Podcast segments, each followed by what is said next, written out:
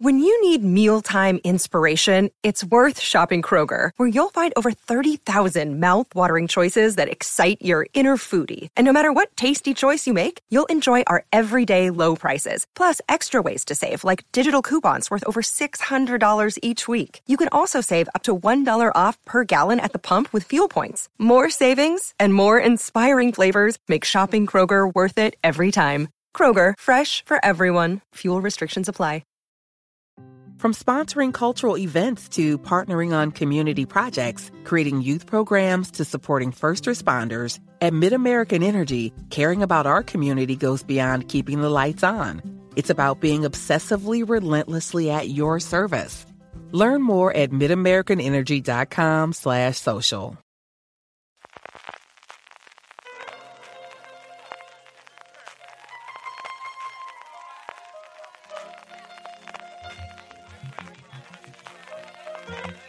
Estás escuchando Fuera de Series con CJ Navas. Bienvenidos a Streaming, el programa diario de Fuera de Series en el que un servidor CJ Nava te trae las principales noticias, trailers, estrenos y muchas cosas más del mundo de las series de televisión. Edición del martes 5 de julio, ayer fue el 4 de julio, ayer fue el Día de la Independencia Americana, así que tenemos muy poquitas noticias porque estaban todos celebrándolo en Estados Unidos. Aún así, alguna que otra noticia tenemos, también trailers, estrenos, la buena noticia del día, pero antes de todo eso, permitidme recordaros que los próximos días 12 y 13 de julio vuelve Prime Day a Amazon y ya sabéis que si compráis desde Amazon a ti te costará lo mismo y a nosotros nos estarás ayudando, tanto en el Prime Day como cualquier día a lo largo del año. Cuando vayas a comprar en Amazon, hazlo desde amazon.fueradeseries.com. Empezamos con las noticias. Este próximo 8 de julio, Amazon Prime Video va a estrenar su nueva docuserie llamada Sapo S.A. Memorias de un ladrón, protagonizado de alguna forma por Johnny Manol Saplé la Candela, alias el Sapo, un militar de la Armada Francesa que decidió que, bueno, pues iba a utilizar sus conocimientos adquiridos militares para atracar, para hacer robos. Entre ellos, los dos más conocidos quizás sea el de una sucursal basaria en Yecla y sobre todo y principalmente el del domicilio madrileño de Esther Koplovich hace ya unos cuantos años. Es una serie que se estrenará posteriormente en Mediaset, entiendo que en Telecinco y que dentro de ese acuerdo general que tiene normalmente con Prime Video se va a estrenar, como os digo, este próximo 8 de julio. En cuanto a proyectos, una nueva adaptación de una película clásica de Ingmar Bergman del 2000 llamada Infieles, Fightless en inglés.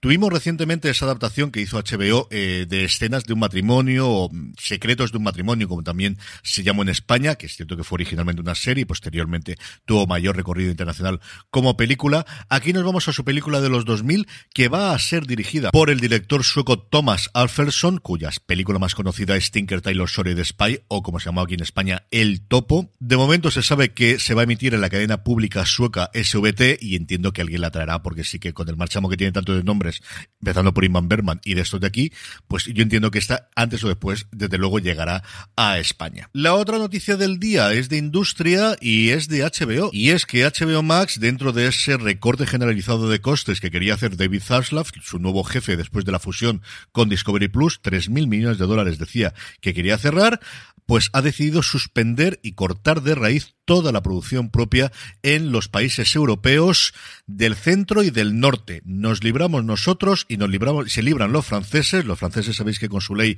y su aplicación de la ley es bastante complicado que tengas una plataforma allí si no inviertes directamente en producción francesa, realmente europea. Pero ya sabéis que los franceses son muy suyos.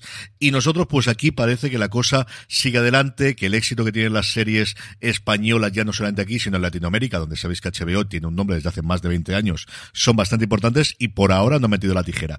Pero todas las producciones de lo que era HB Nordic y todas las producciones de lo que era HB Europa, es decir, todos los países del este, todas, todas, todas, a cada una de ellas cortadas de raíz, canceladas y en algunos casos incluso ya han salido de la plataforma, que entiendo que habrán llegado a un acuerdo con los creadores para que reviertan los derechos en ellos y que intenten venderlos mejor postor o darle nuevas temporadas. Así que no, no se anda con chiquitas Staslav, ya teníamos conocimiento y aquí de primerísima mano. Como os digo, de momento esto parece que no afecta a las series españolas, no va a afectar a la segunda temporada de 30 monedas, no va a afectar al estreno de García, pero quién sabe si para una tercera temporada de eh, la serie de de iglesia o para una segunda temporada posible de la adaptación del cómic, podría ser, y junto con esto, todo el resto de producciones de la plataforma en España. Veremos a ver qué ocurre finalmente con todo esto. Como hoy teníamos poquitas noticias, pues aprovechamos que nuestros queridos amigos de Just Watch nos han mandado su top 10 de series más vistas durante la semana pasada en España y aprovechamos para repasarla, que siempre está bien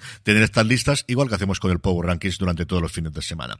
En el puesto número 10, Better Call Saul, en el 9, Intimidad, que sigue aunque cae bastante con respecto a la semana pasada. En el 8, This Is Us, me fascina el cómo sigue estando desde luego los primeros puestos Is Us. El 7, El hombre contra la abeja, para que veáis que al final Netflix y Rowan Atkinson sigue teniendo su tirón. El 6, The Umbrella Academy, otra más de Netflix, ir apuntando. El 5, Westworld, que sigue teniendo su legión de fans, el 4 de Boys, que os voy a querer decir que no sepáis, y el 3 me ha extrañado porque esté tan bajo, y es Stranger Things, que yo esperaba que va a estar muy arriba, y yo esperaba con, con la emisión de los dos últimos episodios, porque además el listado va desde el 27 hasta el 3, o sea, realmente cogiendo de lunes a... BP vuelve a tener grandes noticias para todos los conductores. Cuando vayas a repostar tendrás un ahorro de hasta 40 céntimos por litro en Península y Baleares y 35 céntimos por litro en Islas Canarias, incluyendo la bonificación del gobierno. Cada vez que visites una estación BP en la península y Baleares, puedes ahorrar y disfrutar de todas las ventajas que ofrecen en su programa Mi BP. Y si lo haces desde Canarias, podrás disfrutarlas a través del plan Dino BP. Así que ya sabéis, BP nos lo pone fácil para ahorrar al máximo estés donde estés. Hazte con su tarjeta en sus estaciones de servicio y si quieres consultar más información, puedes hacerlo en mibp.es y plandinobp.es.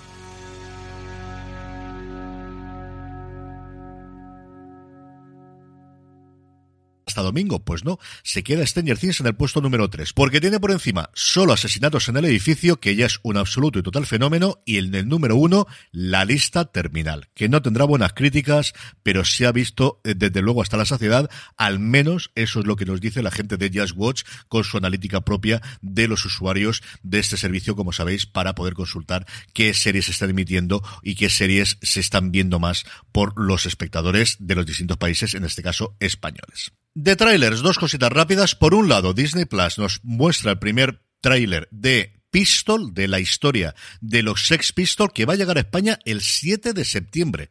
Largo me fiáis para una serie que ya ha sido estrenada completa en Estados Unidos. Y es que últimamente las series de FX están llegando muy, pero que muy, pero que muy tarde a España. Tenemos el caso de Under the Banner of Heaven, que no va a llegar hasta finales de este, de este mes. Tenemos el caso de Atlanta, que ha tardado también una barbaridad y también no llegará este mes. Tenemos el caso de El Hombre Viejo, The Old Man, la serie que ya ha sido renovada por una segunda temporada de Jet Bridge que todavía no tiene fecha de estreno en nuestro país y está funcionando porque sabemos muy bien en Estados Unidos.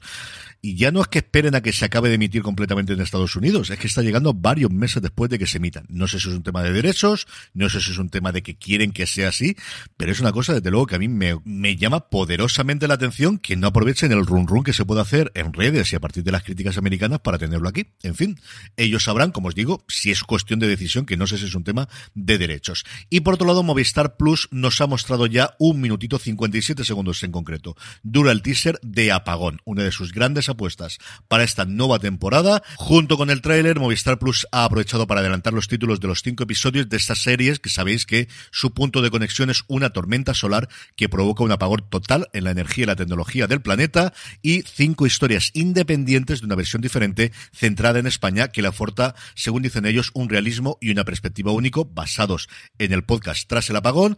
El primer episodio se llama Negación, está dirigido por Rodrigo Sorogoyen, con guion, como suele ser habitual, de Isabel Peña. El segundo, Emergencia, lo dirige Raúl Arevalo, con guion del propio Arevalo, Alberto Marini y Fran Araujo, que sabéis que es el colaborador habitual de los hermanos Coira en los guiones, por ejemplo, de Hierro y recientemente de Rapa. El tercer episodio se llama Confrontación, está dirigido por Isa Campo, que hace el guion junto con Fran Araujo de nuevo. El cuarto, Alberto Rodríguez, con su partener habitual en los guiones, Rafael Cobos. Y el quinto, Isaki La Cuesta, nuevamente con guion de Isa Campo y de Fran Araujo. Fecha de estreno, pues por fin la tenemos, 29 de septiembre. El 29 de septiembre será cuando la veamos, aunque no anuncien explícitamente la nota de prensa si van a ser todos los episodios de golpe o uno a la semana. Estrenos, es martes y eso quiere decir filming y hoy tenemos una serie llamada Masa.